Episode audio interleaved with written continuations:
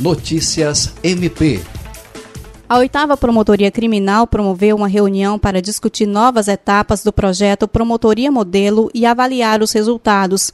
Por meio da iniciativa, o MP Acriano busca avançar na gestão por processos, otimizando os fluxos internos da promotoria e contribuindo para a fluidez dos processos judiciais. Uma das ferramentas da gestão de processos é o método Canvas, pelo qual é possível levantar os aspectos principais da atividade da promotoria.